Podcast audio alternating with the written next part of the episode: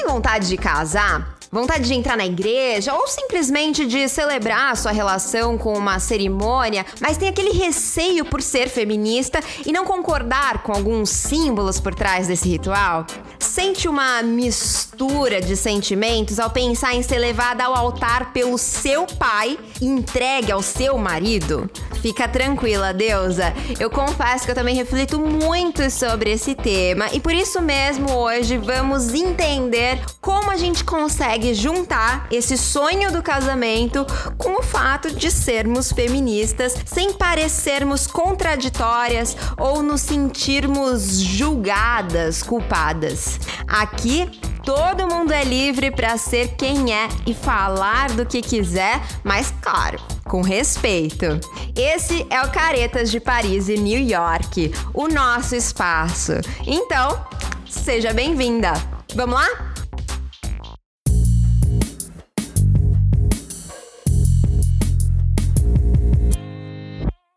Caretas de Paris e New York e sonhamos em casar. Mas e agora, né? O que, que eu faço se essa cerimônia do casamento é regada de tradições machistas? Dá para casar sendo feminista? Como, deusa? Bom, Hoje eu tô aqui com a historiadora Priscila Marx, que vai nos explicar sobre esse assunto e ajudar a responder mil questões que estão borbulhando aqui dentro e eu imagino que aí dentro também. Seja muito bem-vinda, Priscila. Vou aproveitar para pedir para você também se apresentar pra gente. Olá, Sofia. Olá, ouvintas e ouvintes. É, é uma satisfação imensa ter sido convidada pela Sofia para conversar com vocês sobre um, um pouco sobre as minhas percepções aí sobre o casamento. Como a Sofia falou, eu gostaria de me apresentar. Meu nome é Priscila Marques, é, sou historiadora formada pela FRJ. Atualmente faço mestrado em História da África na Unifesp e já tem aí uns 10 longos anos que eu estou umbilicalmente ligada com o movimento feminista, né? O que eu conheci é, quando eu entrei na universidade, que foi ali que eu conheci de fato o movimento, as meninas que se movimentam, as organizações é, políticas do movimento estudantil e também do movimento sindical de mulheres. Então, eu venho também de uma tradição de entender esse feminismo ligado também com as conexões econômicas que isso envolve e também do patriarcado, né, o lugar da mulher né, nessa sociedade.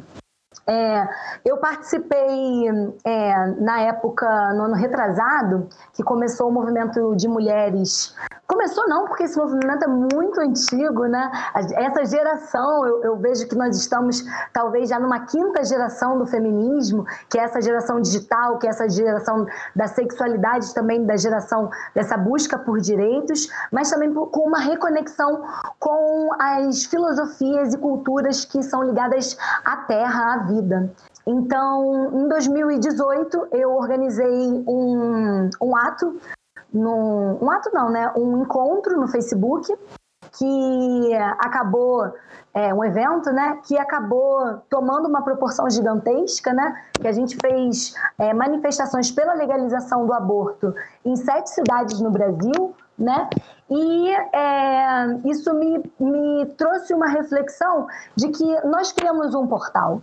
As mulheres elas criam portais fortes né, nessas experiências é, de cura e de traumas. E a gente sempre está em busca desses significados das nossas, dos nossos traumas e em busca da nossa cura e do nosso bem viver. Eu acho que o mais importante aqui, quando a gente fala sobre casamento, sobre relacionamentos, é a gente encontrar o nosso bem viver. E para encontrar o nosso bem viver na cultura iorubá, a gente tem uma, uma das, das formas da gente entender esse bem viver é quando a gente alinha nossa cabeça com o nosso coração, com os nossos pés. Então, o que a gente projeta, o que a gente verifica, né, que a gente analisa, que a gente calcula que é o ideal, que é o bom, que se eu fizer daquele jeito vai dar certo, aquilo do nosso coração, aquilo que vem né, natural, é, que a gente faz porque a gente quer, porque a gente gosta, porque a gente é afeto, né, porque a gente é amor. É, e os nossos pés, né, que é onde a gente está, com quem a gente está, é, onde nós levamos o nosso corpo, onde nós levamos a nossa vontade. Então, essa palavra que vem desse corpo vivo,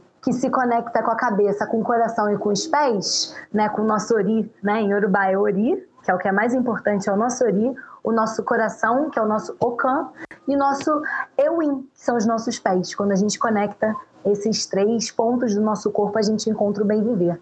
Seja no casamento ou em qualquer relação. Maravilhosa. Vocês já entenderam que hoje a gente vai aprender muito, né? Já pegou aí o seu lápis? Porque hoje vai ser dia de aula, meus amores. Então vamos lá, já vou começar. Pri, te pergunta.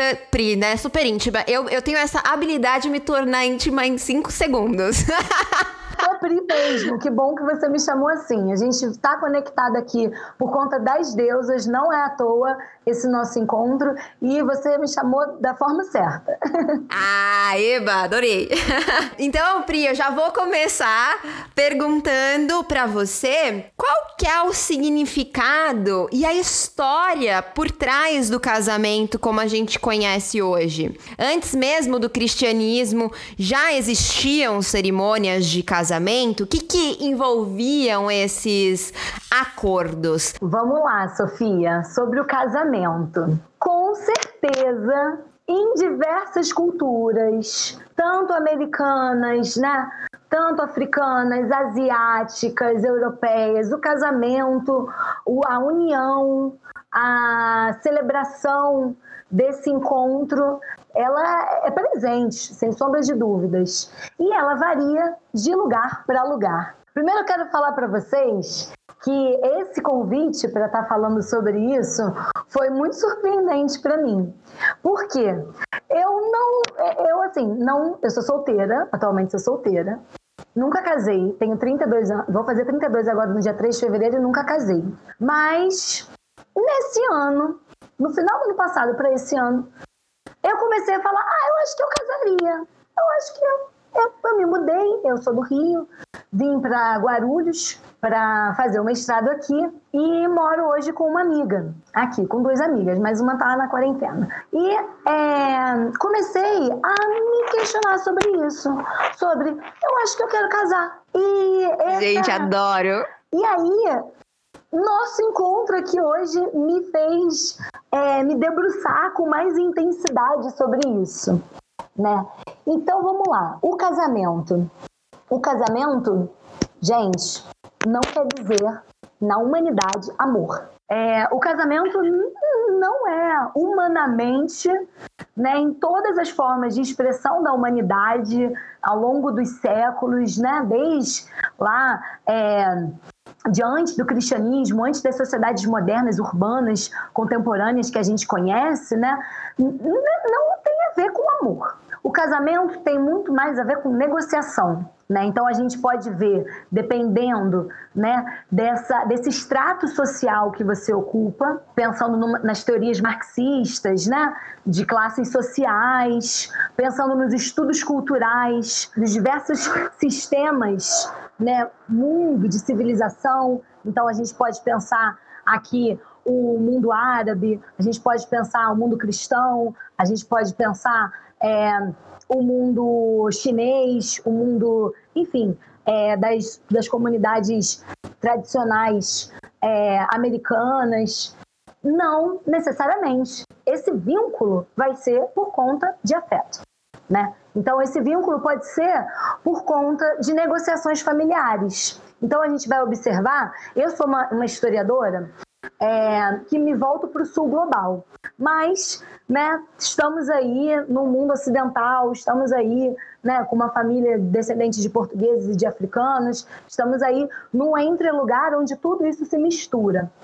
Então, é, esse casamento, ele, numa, numa, numa história né, das, das monarquias portuguesas, inglesas, é, cristãs, ortodoxas, evangélicas, ele muitas vezes está por relações políticas, por benefícios que são trazidos em troca dessa união de dois universos. Então, é, esse casamento ele não é necessariamente amor. E esse amor, né, que a gente vê muito nos filmes hollywoodianos, esse amor romântico, esse amor que está pronto e você recebe e, e, já está feito, né? Você foi para a conquista, encontrou a pessoa ou houve uma negociação para que vocês estivessem juntos, ele não está necessariamente ligado a um afeto. Porém, eu acredito que nossas ouvintas,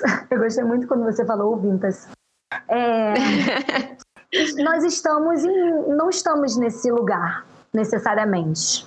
Porque muitas vezes a gente acaba casando por vários motivos. Porque a gente engravidou, porque a gente foi convencida disso, porque nós é, precisamos ter alguém socialmente falando, então a primeira pessoa que aparece pode ser aquela pessoa escolhida não necessariamente escolhida. Mas então, aí o casamento, na minha perspectiva, né, o que eu quero trazer aqui sobre o casamento. O casamento é uma parceria, ele é uma amizade, ele é uma conexão e ele é uma constante construção cotidiana. É, eu quero trazer aqui para vocês o caso é, dos Guaranis e dos Zulus. E essa pesquisa vem de um filósofo incrível, e aí vocês pegam a canetinha, anotam aí o nome dele, Renato Nogueira.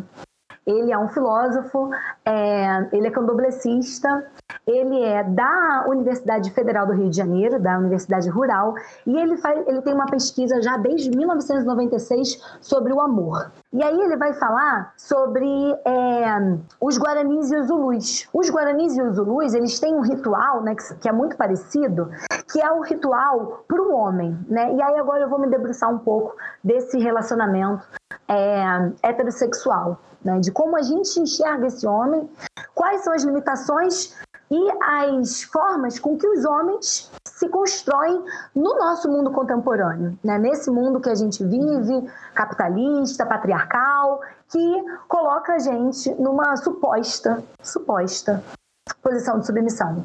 Porque eu gosto muito de chamar nós mulheres, né? Eu gosto de trazer três adjetivos assim, para que a gente se oriente, porque nada está dado para nós, né? Que nós sejamos corajosas, insubmissas e orgásticas. Esses três, esses três conceitos aí, para mim, são fundamentais para a gente se entender mulher e também para a gente é, se posicionar no mundo, né? De uma forma corajosa, insubmissa e orgástica. Diferente Arrepiei dessa aqui. posição. dessa posição de subalterna. Né? Então, os Guaranis e os Zulus, eles ensinam um, um ritual que é para o homem não crescer só como um guerreiro. Porque se o homem cresce só como um guerreiro, que é a cultura da Gara, dos homens da Gara, que ficam no sul da, da África, ali na região, porque essas fronteiras que a gente tem, sempre quando a gente vai falar de um povo, a gente não pode estabelecer uma região específica, né, a partir desse Estado moderno, esse Estado nacional que existe. Então, os Zulus, eles ficam nessa região ali do sul africano, que é próxima ali da África do Sul, do Lesoto da Suazilândia. E eles têm um ritual que quando eles, eles podem casar, os homens da Gara, eles podem é, casar com homens e mulheres isso não importa. Mas se um homem vai casar com uma mulher, é, ele precisa passar por um ritual. E é o ritual do choro. O homem ele precisa passar pelo ritual do choro, né? E o que seria esse ritual do choro? É ele acessar esse feminino que existe dentro dele. Acessar esse feminino é, que tem que lidar com a água, que tem que lidar com o sentimento. Porque se a gente pensa nesse homem guerreiro, né, que aí ele vai, vai para a luta, vai para a guerra, e aí esse homem eu falo masculino e serve para homens e mulheres, né? Essa energia do masculino de um, de um suposto arquétipo de um masculino guerreiro. Esse suposto arquétipo do masculino guerreiro, que ele vai, só quer lutar, né? Como eu estava falando dos Guaranis e dos Zulus, ele vai, quer lutar e, e aí ele vai, se exaure, ele, sabe, chega em casa destruído.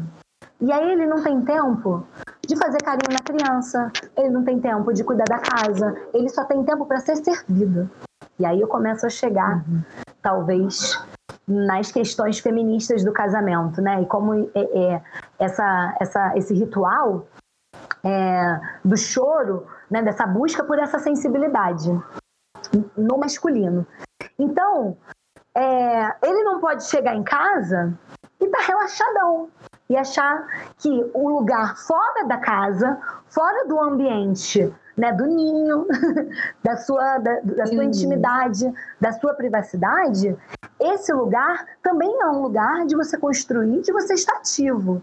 Não é um lugar de você ser servido, né? E é essa a concepção que a masculinidade, a toxicidade da masculinidade vem sendo retratada na nossa cultura, né? Onde nós estamos hoje, agora, né? Então, é aquela figura do cara, né? Aquele filme dos anos 60 que o cara chega em casa, a cozinha perfeita, e aí a mulher já fez o jantar, ele senta muito confortável, e aí quando ele senta muito confortável, a mulher chega lá, põe um petisquinho ali para ele, uma comidinha, um copinho de uísque, ele acende um charuto e fica ali esperando ser servido cansado de ter trabalhado muito fora de casa, e agora ele está nessa, nessa posição de, de, de um relaxamento, né? Então, não é que o outro, é, que o outro, a outra, necessariamente, quando divide o mesmo espaço, a mesma vida, a mesma parceria dentro de casa, ela não quer dizer que esses papéis já estão construídos essa nossa previsibilidade do futuro, essa previsibilidade nas nossas ações, né? Então, a mulher e o homem no casamento já têm papéis estabelecidos.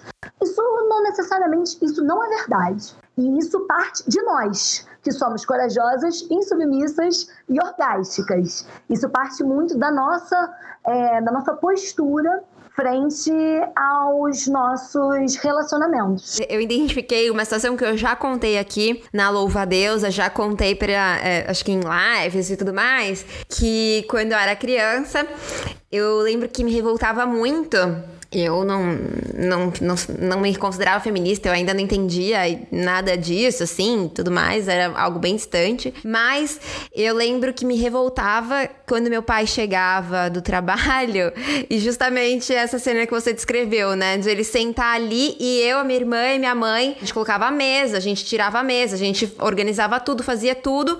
E eu falava, mãe, mas por que ele também não ajuda? Aí, né, não faz também a, né, uma parte, não diz, não faz parte dessa organização como a gente está fazendo. Ela dizia: não, seu pai trabalhou o dia inteiro e tá cansado. E aí eu lembrava também que durante um bom período ela também trabalhava, mas ele é que tinha trabalhado, estava muito cansado e não podia é, contribuir com as tarefas. E eu lembro que isso me causava uh, uma revolta. Eu já dividi essa história antes. Hoje as coisas são bem diferentes, enfim. Outros tempos, muitas conversas depois, as coisas já não são mais assim. Mas eu queria te perguntar, voltando um pouquinho para a questão da cerimônia, porque eu acho que existe muito esse, essa questão, é muito importante a gente olhar para esses papéis que se dão dentro desse, desses acordos dentro do casamento, mas eu não sei, eu sinto, eu senti, né, é muito particular, mas que eu, que eu já recebi de muitas ouvintas, e sobre a cerimônia em si, porque eu, me, eu sentia que participar de uma cerimônia que tem em si, né, o ritual tem, sei lá, é aquilo que a gente trouxe no início, o pai que entrega a filha ao marido, né, uh, o vestido branco, enfim, uma série de significados ali que não sei se eles ainda carregam, se esses significados se esvaziaram ou não, mas que tem uma origem baixista. Que que você, como que você enxerga isso e como que você acha que é possível, me considerando feminista, eu consigo vivenciar essa cerimônia sem me sentir estranha? sem me sentir culpada, sem sentir que eu no, tô traindo o movimento. Sem dúvida, o casamento cristão ele é repleto de simbologias do patriarcado, por conta do próprio cristianismo, né, da instituição do cristianismo ser a instituição cultural do patriarcado. Ela é um pilar muito forte disso. Aí, para falar sobre isso, eu peço só um calma, calma, calma, calma, gente calma, não joga o cristianismo fora, não joga a sua fé fora, não joga nada disso fora. Vamos por partes. O, o, a cultura do cristianismo, ela valoriza Deus, né? Esse Deus, homem, criador. Essa, essa instituição, de fato, ela normatiza essa submissão feminina. E a gente não pode negar isso. Porque se a gente nega isso, a gente se perde na compreensão da nossa realidade.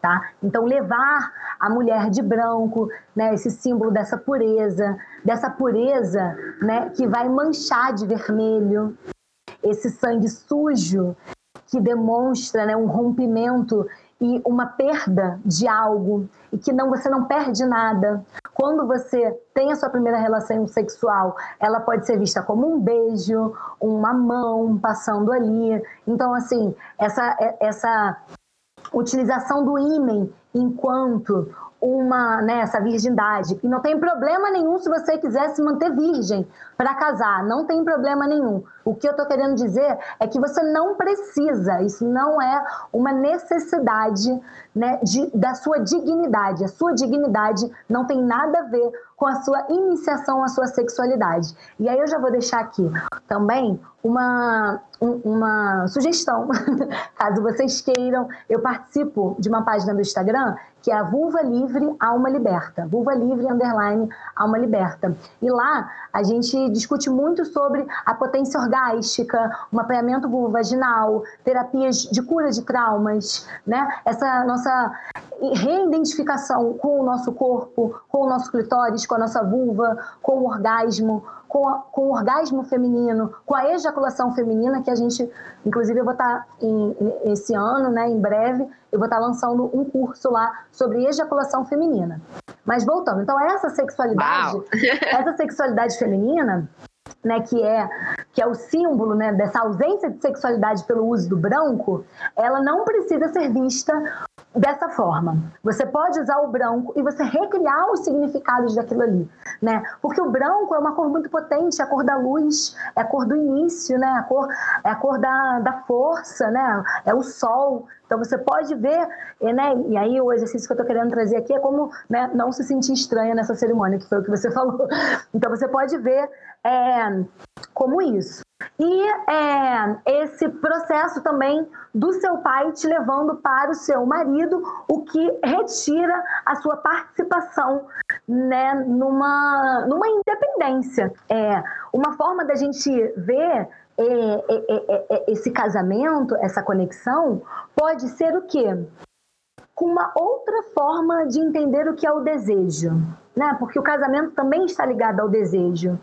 E na nossa sociedade, né, nesse patriarcado, nessa sociedade contemporânea, o desejo é algo que você compra. Então, eu tô aqui com o desejo de uma calça nova. Quero calça jeans nova, bonitona, pá, botar meu bundão pro alto, pá. E aí eu vou lá e compro a calça. E aí, amanhã, eu quero uma outra situação, eu vou comprar outra calça. E aí eu vou comprando milhares de calças. E aí, nunca eu vou me sentir satisfeita. Né? Porque eu tô sempre vibrando na falta. É, mas na filosofia de Orumilá, né, Orumilá ele é uma, uma divindade, né, um filósofo de mais de 5 mil anos que é, é conectado aí com a cultura iorubá, que o Renato Nogueira também fala muito. Eu falo muito da cultura iorubá porque eu dou aula de iorubá, já dei aula de iorubá, fiz um curso na FRJ com o Olocoba Baonã, e é daí que eu mergulhei para além da espiritualidade, né, nesse curso, nessa formação, nessa forma da gente entender nossa realidade de forma diversa e complementar.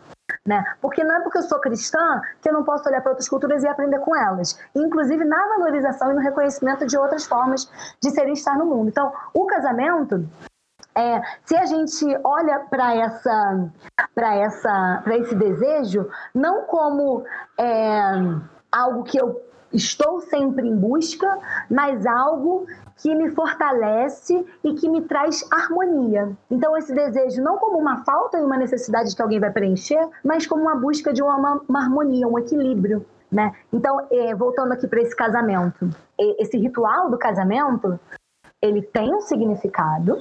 As feministas questionam bastante. Eu não vou falar para vocês aqui que a cerimônia do casamento cristão, ela não é criticada pelas feministas, mas também são vários cristianismos. O que o movimento feminista quer trazer é uma crítica ao, ao casamento e uma, um, aconselhamentos para que a gente tenha um bom viver e boas relações, porque nós somos muito merecedoras de serem amadas e queridas. Nós somos merecedoras. Nós, aqui é o lugar mais importante. Aí, ó, coloca o dedo aí no seu coração. Aqui é o lugar mais importante sempre. E aqui a gente só consegue ter uma boa conexão, um bom relacionamento, se aqui tá bom. A gente só dá o que a gente tem. A gente sempre também, a gente só dá o que a gente tem, mas a gente tem que deixar sempre a terra molhada à frente para que quando cai uma semente gerem bons frutos. Então não é só também a gente ficar nessa posição do receber é da gente estar tá ali, ó, costurando. Sofia, falei a beça, não sei se respondi. Respondeu demais. Eu acho que acalentou, trouxe um aconchego para esses corações feministas, mas que desejam casar. É uma questão da gente ressignificar muitas das simbologias que estão aí nesse ritual e de ter esse diálogo, de ter esse entendimento. Foi incrível, eu só tenho a te agradecer por esse papo e por essa aula, porque foi uma verdadeira aula maravilhosa. Muito obrigada. Já quero te convidar para diversos outros episódios, por favor. Que isso, eu que agradeço essa super oportunidade de poder atingir, afetar e, e criar um, fazer uma cosquinha aí na cabeça das suas ouvintes, trazendo algumas pesquisas, alguma pesquisas no caso de pesquisas mesmo, né? Porque eu sou uma historiadora, sou mestranda, estou em busca né? É, mas também uma ativista, uma militante, grito, entendeu? Estejam sempre alinhadas com as suas mais velhas, com as suas amigas, com a sua espiritualidade, ou se não, não tem espiritualidade, não tem, não gosto disso. Com a sua filosofia de vida, se coloquem em primeiro lugar, sabe? Busquem pessoas que estejam querendo o seu bem, Fujam de relações tóxicas, desliguem, tomem atitudes e eu termino falando para vocês: insubmissas, corajosas e orgásticas. Gente, vou levar isso pra vida. E deixa eu aproveitar, como que a gente faz para te encontrar nas redes? Eu tenho o meu Instagram, que é o meu Instagram meio que profissional, assim, que é historiadora obstinada. Vocês podem botar lá, arroba historiadora obstinada, que vocês podem me encontrar lá. Muito obrigada, maravilhosa. Bom, Vinta, espero que você tenha percebido que nós podemos sim ser coerentes com o que a gente acredita e viver ao mesmo tempo os nossos sonhos, sejam lá quais forem esses sonhos. A gente sabe que você tem a sua bagagem, nós também temos a nossa. E é isso o incrível da troca. Obrigada por mais uma vez estarmos juntas nessas descobertas. Por hoje e por hora, o Caretas de Paris e New York fica por aqui. Mas estaremos de volta quando você menos esperar. Lembre-se, Caretas de Paris e New York, sem mágoas, estamos aí, sempre juntas e até a próxima.